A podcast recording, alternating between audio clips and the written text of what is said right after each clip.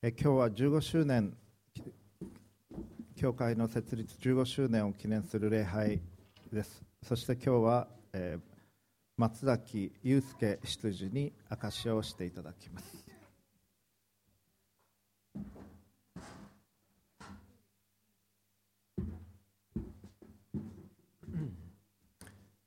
松崎祐介と申します。証しをさせていただきます。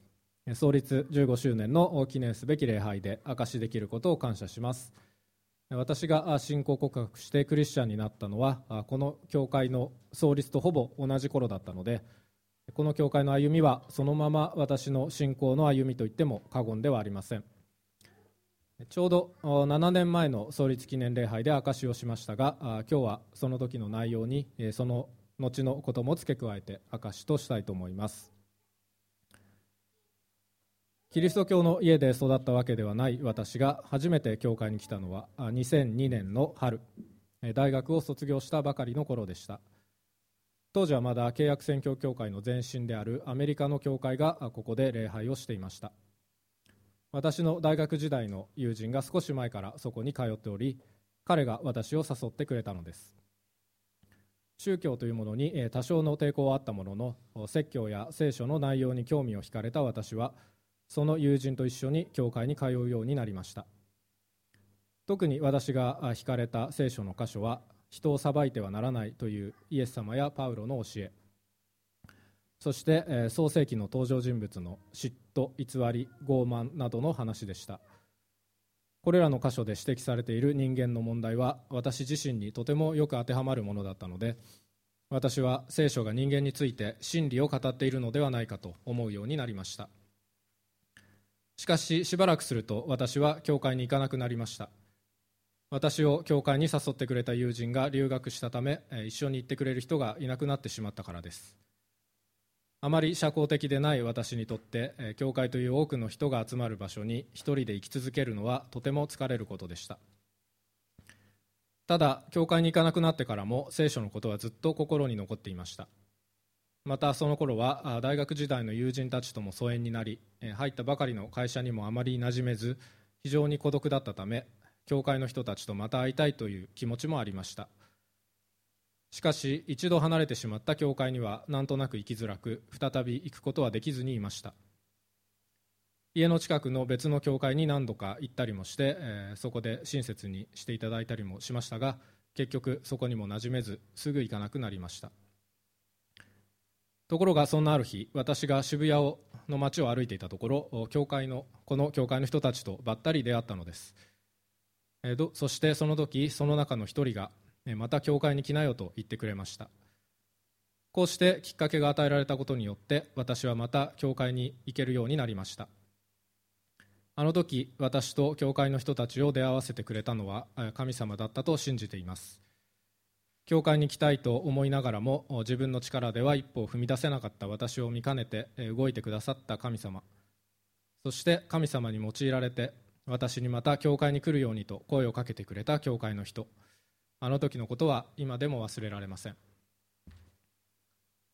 そのようにして再び教会に行き始めた私は神様を真剣に求め2004年の2月に信仰告白をしました。契約選挙協会がアメリカの教会から独立する形で創立されたのはそれから約1ヶ月半後のことでした。創立直後の契約選挙協会はアメリカの教会から来ていた人たちがいなくなったこともありとても小さな群れとなりました。そのような状況で藤原先生や当時の中心メンバーは大変だったと思いますが若かった私は自己実現願望がかなり強く資格の勉強などもしていたため教会の活動にあまり深くは関わっていませんでした。教会に来る動機にも世界的な宗教であるキリスト教を勉強して教養を高めるんだという自己実現的なものが多分に含まれていたように思います。そのような状態はしばらく続きましたが教会創立から2年半ほど経った頃その後の私の教会生活を大きく変える出来事が起こりました。当時、えー、教会の男性メンバーの何人かがルームシェアをしていましたがその中の一人が留学することになり空いた部屋に私が入らないかと誘われたのです。私は悩みました。ルームシェアに加わるということは教会の中心的なメンバーとなることを意味し多くの奉仕を担わなければならなくなると思ったからです。しかし私は結局誘いを受け入れルームシェアに加わることにしました。理由はいくつかありますが決め手になったのは当時私が一人暮らしをしていた家が非常に風通しの悪いカビ臭いところで早くどこかに引っ越したかったことでした。何度か泊めてもらったことのあるルームシェアの家は何人もの男が共同生活をしているだけあって大変汚かったのですが風通しだけはよく自分で掃除をすれば住み心地の良い家になりそうでした。そのように信仰とはあまり関係のない理由で決めたルームシェアでしたがこのことが私にとって大きな恵みとなりました。あの時ルームシェアの誘いを受け入れて本当に良かったと今では思っています。今にして思えば当時私が暮らしていた家がカビ臭かったのも神様のお導きだったのかもしれません。ルームシェアで得た最大の恵みは何といっても教会の人たちとの交わりが深められたことです。男同士腹を割って深い話もできました。また藤原先生やの家や教会の他のメンバーがルームシェアをしている家も近かったので頻繁に集まることができました。またこの時期中国やミャンマーといった海外の宣教地を訪ねる機会も何度か与えられました。そしてそこで宣教師たちの献身と迫害や貧しさの中で神様に従う現地のクリスチャンたちの熱い信仰に感銘を受けました。このようにルームシェアを始めてからの数年間は私の内面的には教会の交わりや宣教の体験によって喜びとモチベーションが与えられ環境的には教会のさまざまな奉仕をする機会が与えられ私自身の内面と教会での活動がとてもうまくかみ合っていた時期でした。私のうちと私の周りの世界の両方に同じ精霊が満ちているように感じました。そして自分が神様の作る物語の登場人物であることを実感したとええー、辛いことがあってもそれは無意味な辛さではなく物語を豊かにしてくれるワンシーンのように思いました。ちょっと遅いかもしれませんが私にとってこの時期はまさに青春と呼べる時代だったと思います。こうして私は豊かな教会生活を送ることができるようになりましたがそれが2年3年と続くうちにえ教会の奉仕に少し疲れを覚えるようになってきました。しかしそのような時神様は私に素晴らしい助けを与えてくださったのです。それが今は私の妻となったユカでした。出会った時彼女は BSF というバイブルスタディの団体で事務的なことの責任者として奉仕しており教会の奉仕についての私の良き相談相手になってくれました。私たちは教会の奉仕のことや聖書のことなどを分かち合いながら関係を深め2010年に結婚に至りました。お互いに共有できる信仰や奉仕の経験がなければ彼女と結婚に至るまでの関係を築くことは難しかったかもしれません。奉仕の大変さに勝る報いを神様は与えてくださいました。とここまでが7年前の証でした。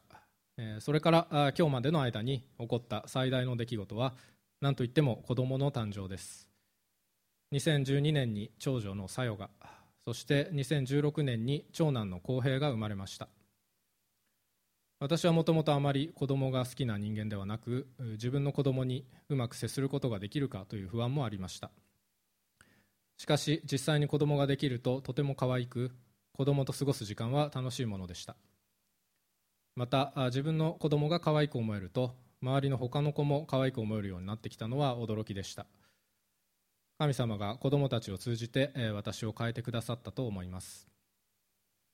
イエス様は私たちに幼子のようになりなさいと言われましたが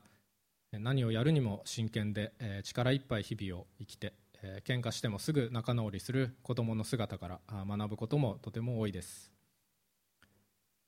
子供を連れて教会に来るのは結構大変で日曜は来て帰るだけでヘトヘトになってしまい以前のように教会でゆっくり話したりいろいろな奉仕をできないことにもどかしさを感じることもあります。しかし教会の皆さんが子どもたちを本当に可愛がってくれ子どもクラスや子どもの劇や合唱にも参加させてもらえ家族で教会につながっていられるというのは大きな喜びです。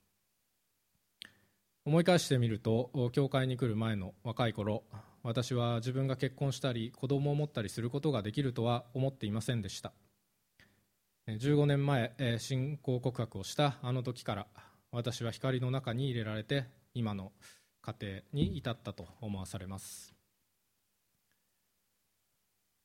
夕があり朝があった。創世紀一章五節。私の人生も初めは薄暗い。夕方のようなものでしたが神様の光がそこに差してきたと思います、えー、昨日はさよの保育園の卒園式でした、えー、4月からは小学生になります。生まれてから今まで本当にあっという間でした。まだ下の子も小さく子育ては続きますが一つの節目と感じています。教会も新しいメンバーが増え昔とは顔ぶれもだいぶ変わりました。個人的には4月から仕事のポジションも変わります。家庭も教会も仕事も次のステージに入っていく時期だと感じています。この数年は結婚子育て仕事で手一杯で教会に来たばかりの頃やルームシェアをしていた頃のように神様からの語りかけをはっきり感じることは少なかったように思います。しかしそのような時でも神様は状況を通して働かれ私を整えてくださったと思わされます。若い頃は信仰に熱心だった反面、自分の力で信じて教会につながっているように思ってかなりプライドが高かったと思います。しかし子育てや仕事など自分の力ではどうにもならないことの中で神様の愛と恵みということが最近少しずつ分かってきたように思います。信仰を持ち続け教会につながり続けてこられたことも私の力ではなく神の恵みだと思います。神様からの語りかけをあまり感じられなかった時期もまた重要な時だったなと思います。今年の私自身のテーマは初心としました。信じてから今までの歩みの中で神様が与えてくださった経験は大事にしつつ信じたばかりの頃の熱い信仰をもう一度取り戻したいと思っています。この教会の皆さんと新たなステージを共に歩んでいければ幸いです。ご清聴ありがとうございました。